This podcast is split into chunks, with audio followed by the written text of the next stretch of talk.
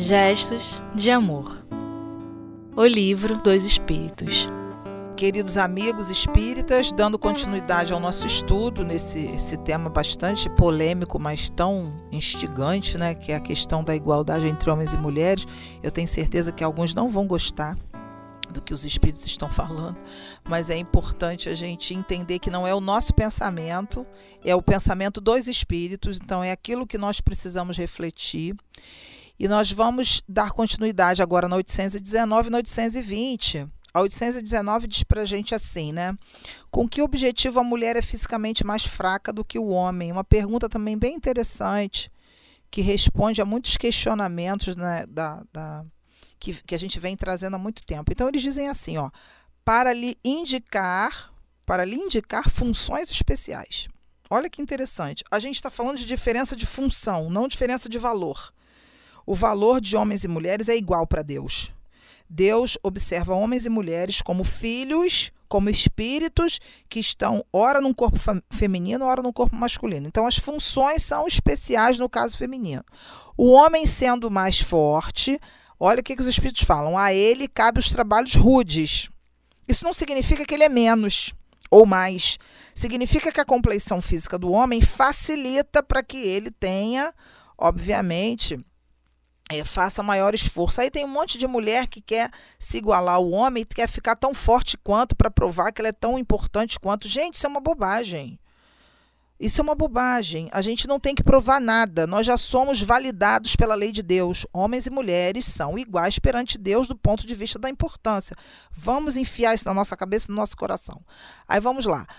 A mulher cabem os trabalhos leves e ambos o dever de se ajudarem mutuamente.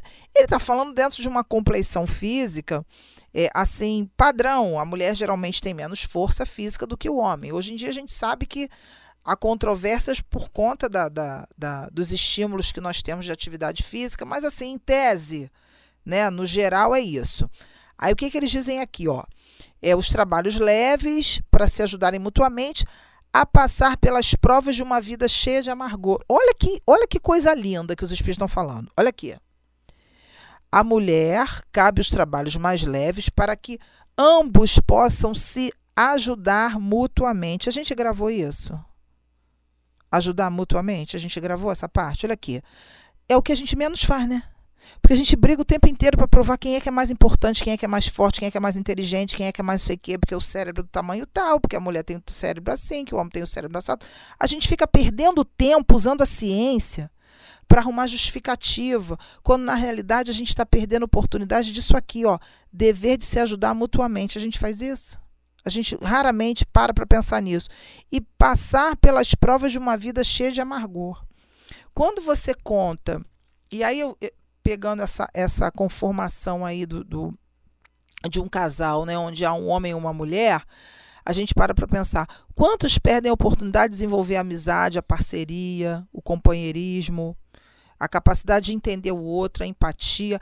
É para isso que Deus colocou a gente junto, mesmo que não seja um casal, um homem e uma mulher, mas homens e mulheres estão juntos para desenvolver isso aqui, ó ajuda mútua, pode ser um amigo, pode ser o pai, pode ser o irmão.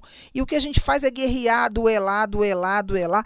A predominância de uma crença bélica, do, do espírito da força, onde muitas mulheres também se perdem nisso. Ah, eu não preciso de homem nenhum. Como se isso fosse alguma, algum tipo de vantagem, né, gente? Não precisar de homem nenhum é uma desvantagem danada, porque tem coisas que ainda bem que existem homens para fazer, né? Porque é, é complicado. E aí a gente fica numa luta boba, infantil, e esquece que a gente está aqui para isso aqui, para se ajudar mutuamente. Aí na 820 ele diz assim, ó, a fraqueza física da mulher não a coloca naturalmente sob a dependência do homem. Essa é maravilhosa, né? Kardec estava inspiradíssimo. Olha, vou, vou, vou, ler de novo. A fraqueza física da mulher não a coloca naturalmente sob a dependência do homem. Olha o que, que os espíritos falam.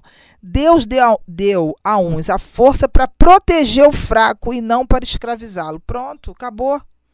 Acabou. Nota um milhão para os espíritos. Olha só Por que, que a gente confunde força com dominação quando se está numa experiência masculina? E aí a gente ensina os nossos filhos homens, né, mulheres? Vamos escutar isso, mulheres? E homens também que fazem isso. Os pais. Aí a gente ensina para o filho que ele tem que se afirmar o quê? Que a masculinidade dele está na força, está na briga, está no duelo. Aí o garoto cresce achando que para ele ser homem ele tem que brigar com todo mundo na escola. Aí ele acha que para ele ser homem ele não pode levar o desaforo para casa. Eu conheço um que apanhou porque apanhou do primo. Aí o pai bateu nele porque ele não se defendeu. O garoto apanhou duas vezes, tadinho, para ele aprender a ser homem. Aí o menino dizia assim: Mas se eu for bater nele, eu vou machucar. Então o garoto, já, o garoto, oito anos, já está crescendo com tudo misturado, tudo distorcido. Porque a gente. Olha o que, que os espíritos estão falando. A força física é para ajudar, não é para escravizar ninguém. Ó. Aí vem Kardec dizendo assim: Deus apropriou a organização de cada ser as funções que deve desempenhar. Se deu à mulher menor força física, deu-lhe ao, ao, mesmo tempo maior sensibilidade em relação à delicadeza das funções maternais e à fraqueza dos seres confiados aos seus cuidados. A gente transformou isso aqui num motivo, num motivo de ficar enclausurada. Ah, não, Kardec está dizendo que a mulher é menos do que o homem. Ele não está dizendo isso, gente a sensibilidade da maternidade, a gente sabe que só a gente que é mulher, a gente sente, o espírito está com a gente ali, perispírito a perispírito. Você está sentindo a vibração, o impacto. Deus tinha que criar uma organização física que facilitasse a comunicação com esse espírito. Não significa que a gente é menos do que o homem. Muito pelo contrário, essa sensibilidade que o homem também tem, que a gente pode trocar. Cada um à sua maneira vai contribuir com a sua personalidade, com as suas aquisições espirituais. Vamos parar de botar defeito na natureza, porque a gente é que não consegue entender os desígnios de Deus. A gente fica arrumando defeito na natureza, dizendo que Deus fez assim, Deus fez assado, que tinha que ter feito assim, porque Deus não consultou a gente, que não precisa consultar, né? Ele é por isso que ele é inteligência suprema. Então, assim, a gente é que tem que aprender a entender a lei dele, não é o contrário. Ele não tem que dar satisfação para a gente, não. É a gente que tem que entender por que, que Deus fez dessa ou daquela forma. E para a gente entender, a gente tem que evoluir. Então, assim, a sensibilidade prevista na, no, no, feminino não significa que o homem não seja sensível, mas a organização psíquica, fisiológica do masculino e do feminino, elas são diferentes. Porque se não fosse diferente, Deus não fazia duas coisas. Porque não tem sentido fazer duas coisas iguais, com a mesma função. A experiência da diferença é que vai nos dar, nos trazer o convite para que saibamos aproveitar a experiência reencarnatória naque, neste ou naquele o quê? Naquele gênero, naquela constituição sexual. Então os espíritos falaram aqui, a nossa fraqueza física não é motivo para escravização. Homem nenhum tem o direito de dominar a mulher porque ela é fisicamente mais fraca. A fraqueza da mulher física, a fraqueza física da mulher não constitui dependência, está dizendo aqui, são os espíritos que estão falando isso, não sou eu. São os espíritos. Então assim, vamos parar de criar confusão com isso. Vamos parar de criar briga, de se comportar cada vez mais nessa postura bélica, com a espada o tempo todo na mão. Ah, porque eu não gosto. Homem é tudo igual, outra besteira.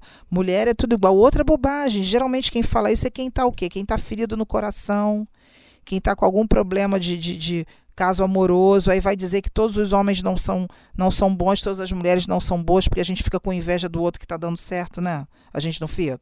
O outro relacionamento está dando certo, a gente fica com inveja, a gente diz que ah, não.